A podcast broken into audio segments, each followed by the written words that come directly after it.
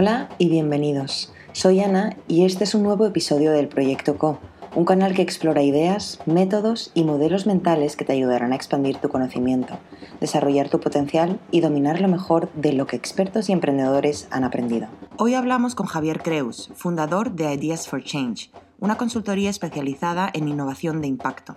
Javier es el creador de Pentagrowth, una metodología que permite crear modelos de negocio innovadores con potencial para el crecimiento exponencial. Javier nos explica la lógica detrás de Pentagrowth y nos da los pasos para ponerla en práctica. Javier, muchísimas gracias por compartir con nosotros. Muchas gracias por invitarme, me parece que es una experiencia interesantísima. Tú eres experto en innovación de impacto y has desarrollado la metodología de Pentagrowth para crear modelos de negocio de crecimiento exponencial. Cuéntanos cómo surge y cuál es la lógica de Pentagrowth. Pentagrowth surge en el año 2013-2014, donde empezamos a ver ya que la Wikipedia es el estándar del conocimiento, Airbnb, GitHub, todas estas cosas que nos proponían cosas muy raras. Oye, en vez de buscar una enciclopedia, mira lo que ha escrito otro. Oye, en vez de dormir en un hotel, ves a dormir a otro hotel. En vez de escribir código y pedir permiso, haz un fork y desarrolla tu parte. Y me doy cuenta que crecen a toda velocidad. Y digo, oye, eh, estamos en un momento tecnológico y social donde se puede hacer más con menos y muchas veces mejor. Y entonces dije, oye, voy a estudiar esto a fondo.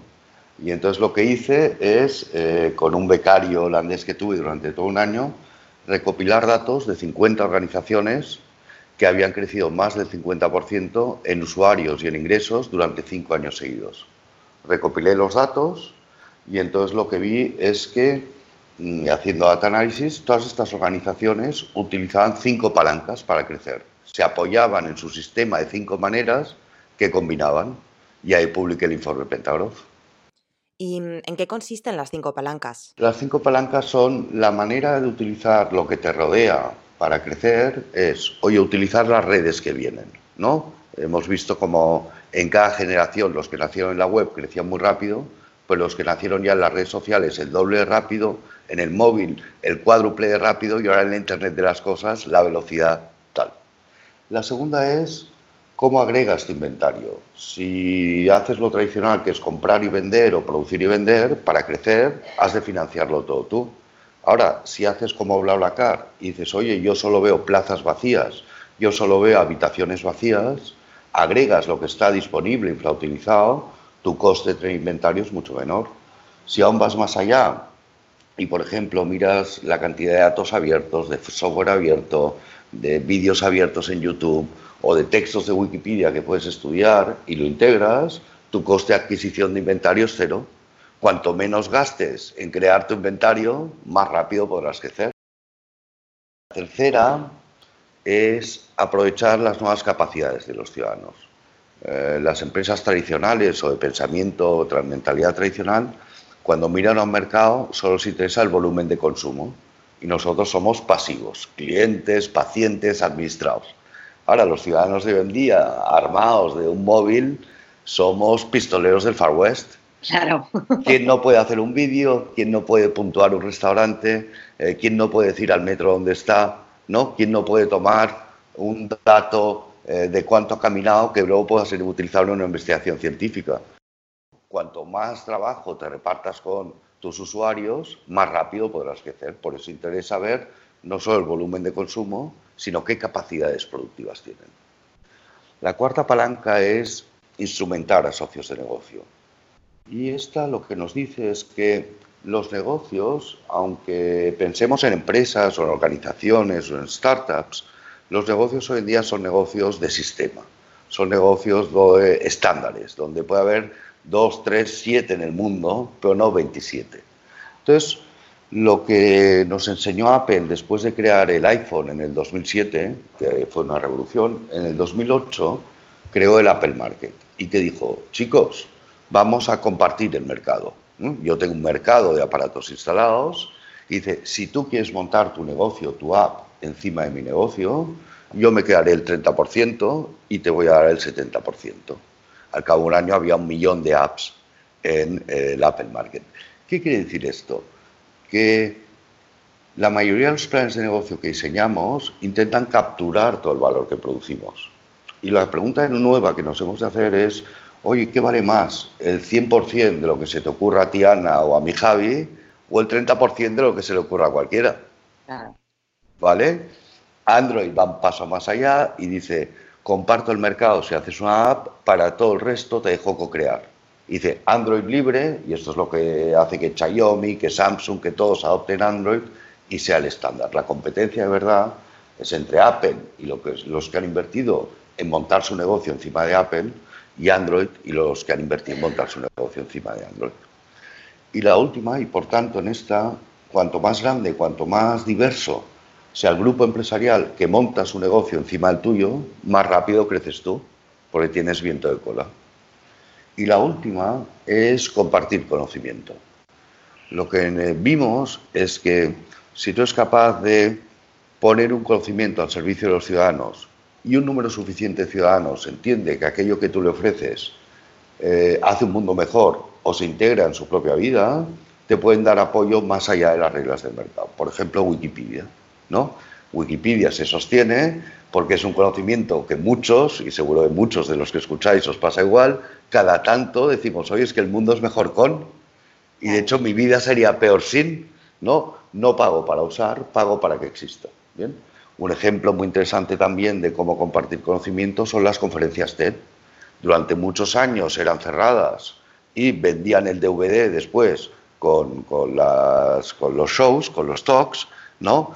El año que decidieron abrir, curiosamente, doblaron el precio de las entradas porque tenía más valor poder decir, he vuelto del sitio donde has visto ese vídeo, que he vuelto a un sitio muy especial, pudieron organizar los Tech Talks mezclando contenido internacional y eh, los TEDx y contenido local y valorando, y entonces tu contenido local es tan bueno como el contenido internacional, te doy, ¿no? Con lo cual ha doblado el valor de la propia institución, en vez de retener el conocimiento, compartirlo en diversos formatos. Si consigues que una comunidad se apropie de un conocimiento compartido, tú tienes un, eje de crecimiento más allá del soporte del mercado, del pagar para usar. Y estas son las cinco palancas. ¿Y mm, cómo las pongo en práctica? Nosotros lo, publicamos este informe en el 2015 en abierto y a partir de ahí empezamos a consultar con empresas grandes, multinacionales, pequeñas, de todo tipo, ¿no? y hemos desarrollado una metodología en, cuatro pasos. ¿no? Y el primero es anticipar. Es decir, eh, todos los que hemos creado negocios y todos los que los están creando saben que crear un negocio, te salga bien o mal, es picar piedra tres años. ¿no? Entonces, si vas a tardar tres años en llegar a tu velocidad, más vale apuntarte a la ola que viene. ¿no? y el primer paso que hemos aprendido a hacer con nuestros clientes y que ahora ofrecemos en formación es cómo diseñar, cómo verte desde un futuro que mola, desde algo que mole, y cuando decimos que mola quiere decir que tenga un impacto positivo y que tenga capacidad de arrastre. Si un plan, ¿no? Es lo que le digo a mi hija pequeña, si un plan de fin de semana solo te interesa a ti, no es un plan que mola, ¿eh? Has de proponer unos planes que molen a todos, ¿no? Y entonces yo diría, lo primero, esta idea de ese algo que ilusione, que tengo capacidad de arrastre. Ahora estábamos trabajando con un cliente y decíamos, por ejemplo, oye, en vez de vender sistemas de climatización, vamos a ir del ahorro energético de nuestros clientes para producir ahorro de CO2 al planeta. Este es un plan que mola. Es un plan que mola, sí. ¿Vale? Y ahí sabemos que a medida que lo vayamos abriendo, pues eh, se va a apuntar todo el mundo, los que han de financiar esto, de, acuerdo? Y otra cosa muy importante es que, que mole y que anticipe que sea futuro. Es decir, para crear una empresa hoy y hacerla crecer rápido, tú has de descontar la próxima ola tecnológica, la próxima ola social. Ahora mismo ya no es el momento de diseñar para el móvil, ahora mismo es el momento de diseñar para Internet de las Cosas, para los datos y esperar a que esto se expanda. Tal como los surferos, cuando van a surfear olas, ¿no? se ponen el neopreno y van nadando hasta la zona donde empiezan las olas, cuando llegan allá no se dedican a perseguir la ola que ya pasó, esperan y empiezan a contar olas a la ola que viene. Yo diría, esto es lo primero, el primer paso. Un futuro que mole, y un punto de vista futuro, porque mirar desde un futuro y mirar desde la ilusión del impacto te permite, a diferencia de mirar de hoy para mañana, solo ves barreras, solo ves frenos. Cuando elevas tu visión, lo que hoy parece una barrera o un freno, el freno te lo comes con la energía de lo que viene y la barrera desde arriba te parece un simple obstáculo. ¿Bien? Entonces este es el primer paso, tomar un punto de vista que te dé ventaja y que te dé energía y que sepas que el sistema apunta hacia allá. ¿Nos podrías hablar de las tecnologías de futuro? Em, porque hablas de diseñar para el Internet de las Cosas y no para el móvil. ¿Cuáles son las tendencias tecnológicas? A ver, yo diría que ahora lo... ¿Qué nos interesa la tecnología o cómo os invito a ver la tecnología como nosotros hemos desarrollado todo este sistema de diseño de modelos de negocio, de crecimiento acelerado, entendiendo que la innovación es combinación, como si fuera la cocina. Cuantas más recetas sepas, más tal, ¿no? Una manera de mirar la tecnología es la tecnología cambia, cada tecnología cambia la ecuación de lo que es escaso y lo que es abundante de lo que no hay manera de acceder y lo que es muy accesible. Un ejemplo que todos entenderemos. Cuando teníamos teléfonos fijos, reservábamos apartamentos por semanas. El mínimo era una semana, porque tenías que encontrarte, ¿no? Ya para llamar tenías que... El fax ya fue una revolución, pero alquilábamos por semanas. Cuando tuvimos teléfonos móviles, alquilábamos eh, apartamentos por días porque era muy fácil decir, oye, mi tren se retrasa, estoy en el tercero segunda, quedamos en el bar sobre la marcha, ¿de acuerdo? La próxima etapa tecnológica es todo conectado. Con la cerradura conectada podremos alquilar habitaciones por horas, porque no hará ni falta eh, conectarse, no hará falta que haya un humano en el sistema de reservas, sino que podemos pensar en un escenario ¿no? donde todo el mundo te la reserva y te le actúa y hay blockchain y la cerradura se abre sola. ¿De acuerdo? Pensar desde ahí. ¿Qué hace? Claro, cuando si estás pensando en las recetas y dices, oye, ¿cuántos ingredientes tengo? Con los mismos apartamentos de cuatro habitaciones, cuando los alquilas por semanas, tienes bloque, apartamento, cuatro habitaciones durante semanas, con los mismos apartamentos, cuando los alquilas por días, acabas de multiplicar por siete lo que es combinable, agrogrupos de dos, ¿no? Y cuando ya cada una de las cuatro habitaciones, cada día o cada hora, es combinable, tienes un universo mucho mayor. ¿De acuerdo? Entonces, la tecnología la hemos de ver como lo que hace abundante y lo que hace escaso. Y cada vez que nos cuenten algo, tú di, ¿qué hace abundante? Oye, el dron, ¿qué hace abundante? Pues lo que hace abundante es poder subir a vigilar las placas solares de tu terrado sin riesgo. ¿No? ¿Vale? Entonces, ¿cómo funciona por dentro? Ya, ya lo veremos. ¿Me entiendes? Pero el pensamiento es, oye, ¿qué ingrediente me da para la receta que antes no podía acceder? Genial. ¿Y cuál sería el siguiente paso? Una vez tienes este punto de vista, ¿no? este futuro que mola, decíamos que mola y que anticipa, lo siguiente es ver lo que tienes hoy. ¿Por qué? Porque lo que tenemos hoy, eh, sobre todo cuando trabajamos con grandes organizaciones, pero pasa lo mismo a veces en equipos más reducidos, es que lo que tenemos hoy le hemos puesto todo etiquetas, ¿no? Maneras de organizarlo, para qué sirven las cosas, cuánto deberíamos utilizarlas. Entonces, si eres capaz de mirarte lo que tienes hoy desde este punto de vista diferente, el valor de las cosas cambia.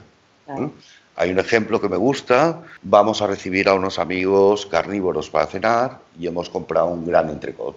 Eh, hemos sido nuestro mincero favorito, lo hemos madurado en casa, dos botellas de vino, tal cual. Y la noche antes nos llegan estos amigos y nos dicen, oye, eh, vienen unas amigas y son vegetarianas. Y de repente has de cambiar el menú, que es como ocurre en la realidad. En la realidad las cosas no van graduales. Un día aparece algo y rompe la manera de hacer las cosas que teníamos antes. Y entonces, el primer paso es volver a valorar lo que ya tienes, abrir la nevera y decir, oye, ¿cuánto vale el entrecota ahora? Pues si son vegetarianos vale cero. ¿Y cuánto vale esa lechuga deshidratada que tengo en un rincón? Esa lechuga vale oro. ¿De acuerdo? Releer ¿Qué capacidad tienen los datos que ya tienes para contribuir a este futuro que mola? Los activos que no utilizas, los camiones que vuelven vacíos, eh, los almacenes que no se llenan, eh, los equipos que nadie usa, ¿qué potencial tienen en ese futuro que mola? Las capacidades de tus personas que no estás utilizando. Igual fichantes a alguien como administrativo y resulta que hoy lo que es un excelente youtuber y necesitas youtubers y los vas a buscar fuera en vez de saber que los tienes dentro, ¿no? Claro. ¿Qué capacidades tengo que pueda contribuir a estructurar un sistema en ese futuro que mola? ¿Qué conocimientos puedo compartir? Y entonces revisitas lo que tienes y ves qué fichas de las que ya tienes podrían encajar en ese futuro que mola. Este es el segundo paso. Claro, con este enfoque se te abren muchísimas oportunidades. Ahí lo que me resultaría más difícil es identificar o reconocer las capacidades de la persona o de las personas con las que trabajo, porque muchas veces cuando uno establece relaciones y lleva cierto tiempo trabajando de una cierta manera con alguien, se acostumbra a ver a la persona de una manera y no es capaz de ver estas capacidades. ¿Cómo lo puedo hacer? A mí me encantaría hacer un experimento que aún no he conseguido, que es en una gran empresa o en una pequeña incluso, ¿eh? preguntarle a la gente cómo se organiza para su tiempo libre, ¿no? Y entonces, frente a todas estas quejas de que la gente no utiliza el sistema y no me rellena tal y no reporta no sé cuál, si tú le preguntas, no, es que a mí me gusta ir a pescar. Y la gente te diría, pues mira, para ir a pescar tenemos un grupo de WhatsApp con los colegas para saber qué tiempo hará, ¿no? Y para salir a pescar nos organizamos con la cámara, tenemos, estamos conectados a la cámara del parking para saber si está muy llena y nos repartimos en coches. Y para salir a pascar tenemos un Google Drive compartido de fotos para que nadie nos engañe con el tamaño de la captura. ¿Me entiendes? Si fuéramos capaces, o yo, ¿no? No, es que yo soy el entrenador del equipo de básquet de mi... ¿Cómo te organizas? Fliparíamos. Claro. Estamos viviendo una época que recuerda, hay que ser un poco mayor, cuando la gente utilizaba IBM en el trabajo y Apple en casa. Y parecía que fueran dos mundos paralelos. Y la gente que en casa era muy creativa llegaba al trabajo y escribía en blanco y negro. ¿De acuerdo? Me parece que estamos en lo mismo, que las capacidades digitales que utilizamos en aquello que nos interesa, en aquello en lo que... Eh, es decir, hay un gran dilema. Yo me lo he encontrado en grandes clientes. Las mejores tiendas de bricoladas del mundo son aquellas donde los empleados tienen un grupo de WhatsApp. Y esto está dentro o está fuera de la empresa, porque cuando alguien se concentra el trabajo en el corte de madera, o sea, la mejor manera de avisar es un grupo de WhatsApp, ¿me entiendes? Entonces, esto está dentro o fuera de la empresa. Lo que empezamos a ver es que estas fronteras de dentro o fuera, quién es un proveedor y quién es un socio de negocio, quién es un cliente y quién es un colaborador, eh, ¿no? Empiezan a difuminarse. Saber anticipar y tomar ventaja de esto te permite ir con la cabeza más abierta. Claro, súper. ¿Y el tercer paso? Cuando sabes lo que quieres conseguir, sabes los ingredientes que tienes en casa, te preguntas, oye, la próxima red, ¿qué me va a permitir conectar? En esta Internet ambiental a la que vamos, donde todo estará conectado, nosotros mismos, los ambientes, podremos teleactuar con la voz, con las manos, ¿qué estará disponible para conectar? En la próxima red, oye, ¿qué datos abiertos, qué contenidos abiertos, qué activos distribuidos van a estar disponibles que no están ahora? ¿Mm? Todas estas habitaciones conectadas es un nuevo inventario. Igual a alguien no le sobra un piso, le sobra una habitación un rato. ¿Me entiendes? Pues ya puedo meterlo en el mercado del coworking o el mercado de la siesta. Igual no va para ir a dormir, da para una siesta. ¿De acuerdo? Eh, en esta nueva dimensión, ¿qué capacidades van a ganar los ciudadanos? Hacer vídeos, decir dónde están, ratings, esto es de la generación móvil. Eh, probablemente los ciudadanos, lo estamos viendo con experimentos de ciencia ciudadana, tienen una capacidad brutal de generar datos sobre ellos mismos, sobre la calidad del aire, sobre el tráfico, sobre multitud de cosas. Si las instituciones públicas o las empresas o las startups son capaces de ofrecer una ecuación a los ciudadanos, donde dice, oye, dame datos y te doy servicios o para el bien común, ¿me entiendes? ¿Qué nuevas capacidades tendrán los ciudadanos? Cuarta pregunta, Oye, ¿cuáles son los estándares que se están configurando? ¿tengo yo la potencia de generar un estándar o si me estoy metiendo en la Internet de las cosas, me hago compatible con Tesla porque creo que va a ganar la batalla del automóvil o me hago compatible con Android porque creo que va a ganar la del hogar? ¿O tengo yo la potencia? Pero ¿cuál es mi ecosistema de negocio y cómo me presento a la fiesta? Cuando, si te invitan a una fiesta hay dos maneras de llegar, ¿no? La primera es con las manos en los bolsillos, pero hay que ser un poco chulo, tener muy buena conversación y bastante guapo. Y la otra es con dos botellas de vino, ¿no? Entonces, pensar que dos botellas de vino puedes contribuir a tu ecosistema de negocio es una manera de empezar dando que te permite buscarte un hueco, ¿no? Y la última es revisar muy bien lo que os decía antes. Oye, el conocimiento que tengo me vale más guardado en un cajón que si no se usa caduca, o vale más compartido con ciudadanos y comunidades con los que comparto este futuro que mola. Igual compartiendo conocimiento comprometimos complicidades y resiliencia mutua. ¿no? ¿Nos puedes dar un ejemplo concreto de una de tus experiencias desde Ideas for Change? Acabamos de trabajar, por ejemplo, con las cinco cámaras de comercio más importantes de Colombia, ¿no? Eh, en un proyecto que ellos tenían cámaras, nunca habían trabajado juntas y hemos desarrollado todo un proceso de seis meses donde hemos ayudado a reinventar las cámaras futuras. ¿Cómo ha sido? Pues lo primero, las cámaras decían, oye, es que nosotros tenemos los datos. Eh, ¿Qué, qué ha instigado esto? Muy interesante. Dicen, oye, quizás un día haya presión porque registrarse a la cámara no sea obligatorio, cosa que ya ha ocurrido en España. Y Dice, vamos a anticipar, en vez de esperar, dicen, vamos a anticipar, ¿vale? Y yo creo que esto es importante, pues, anticipar que se te puede deshinchar eh, la bolsa que tienes hoy y mientras lanzar un negocio nuevo, trabajar, resistir en la pantalla actual, invertir en la próxima pantalla, este videojuego en el que se han convertido los negocios, ¿no? Decimos, bueno, a partir de aquí, ¿qué valores tengo? Ostras, sí, tengo datos de todos y los tengo certificados, pero tengo muy pocos datos. Cuando yo antes creía, primera reflexión, cuando yo antes creía que podía crear negocios con los datos, me doy cuenta de que eh, no tengo la receta, tengo un ingrediente. ¿Con quién los mezclo y cómo para que estos datos tengan valor? ¿no? Y segunda reflexión profunda que da inicio a todo el proceso es, oye, yo es que soy la cámara, entonces todos los empresarios vienen a mí y se apuntan. Dice, pero igual eh, los negocios son un deporte diferente, igual en vez de que yo sea el centro de todo, pásame la pelota, devuelvo la pelota, yo te paso la pelota, yo te paso la pelota, igual consigo organizar que se pasen la pelota entre ellos. Si yo consigo crear servicios para que se pasen la pelota y genero valor nuevo, seguro que puedo capturar un poco. Con esto hemos trabajado eh, anticipando y creando un escenario eh, de cómo está el mundo de los datos y los servicios empresariales.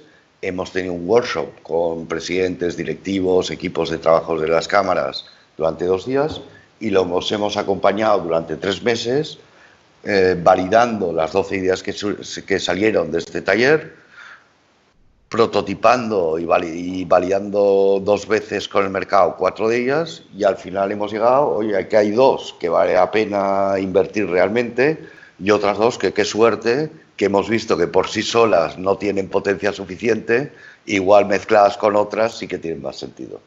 Y este es un proceso típico de alguien que es capaz de decir, oye, en la pantalla actual ya sé cómo son las cosas, cuando cambien necesito tener ya la energía, no activarme entonces, ¿no?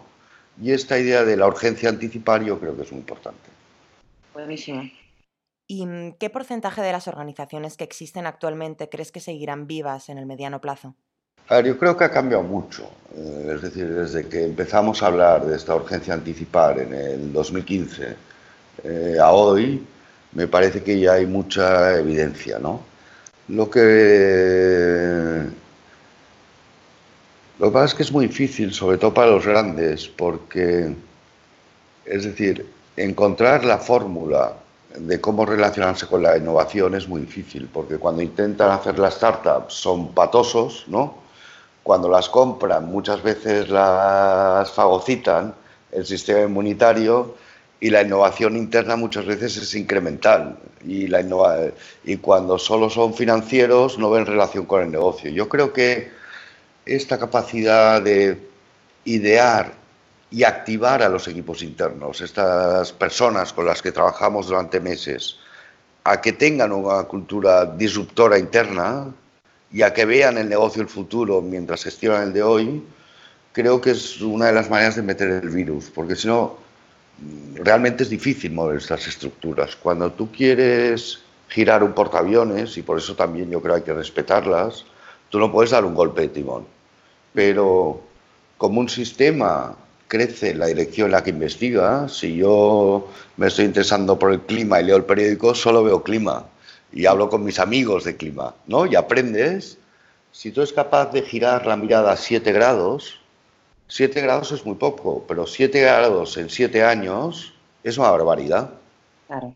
Entonces lo que puede hacer un portaaviones es girar la mirada y hacer experimentos con chalupas, ¿no?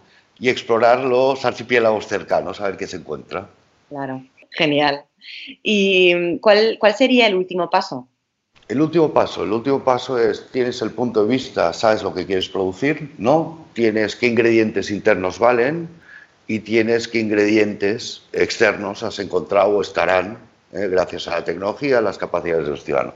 Y entonces aquí el tema ahora es ponerse a cocinar, es aguantar la mirada todo este tiempo, porque si no tenemos esta tendencia a decir huevo, tortilla, ¿no? Como buscamos recetas, ¿no? Nos perdemos que al lado del huevo había patatas, había tomates y en el mercado además había unos ajos estupendos y nos quedamos comiendo tortilla cada día. Entonces es extender los ingredientes sobre la mesa y empezar a combinar para qué? Para crear valor nuevo. Valor nuevo, es decir, el indicador de que una idea, y creo que todos tenemos un olfato de cuando te cuentan algo si tiene futuro o no tiene futuro, si huele a futuro o no huele a futuro. Entonces yo creo que lo primero es crear valor nuevo. Si nos pudieras dar la recomendación clave eh, para personas que están montando ahora su nueva empresa social, ¿cuál sería? Audacia. No es el momento de hacer las cosas un 10% mejor. Es el momento de hacer las cosas 10 veces mejor. Y de probar y probar y probar y sacar elementos y volver a medir la relación de esfuerzo-impacto y quedarte con el 80% del impacto, con el 20% del esfuerzo, ¿no? Y concentrar y ser audaz y ser estrecho. Eh, todas las cosas que crecen muy rápido, al principio son muy estrechas. Eh, los grandes sites de intercambio empezaron con una sola conversación. Google empezó siendo solo un buscador. Entonces, es muy difícil hacer algo muy bien. Es muy difícil diseñar una nueva interacción que genere valor nuevo. Entonces, no querer ser todo para todos, tenerlo en mente, pero encontrar cuál es el camino de mínimo esfuerzo, máximo impacto para alcanzar este objetivo. Buenísimo. Muchísimas gracias, Javier. Muchas gracias. Quiero aprovechar para deciros que lanzamos ahora el curso online de Pentagrowth y que voy a poner a disposición de Ana Efecto Colibrí unos códigos vales para poder podéis cursarlo gratuitamente o con un descuento muy importante. Gracias. Ha sido un placer. Esto es el proyecto CO de Efecto Colibrí.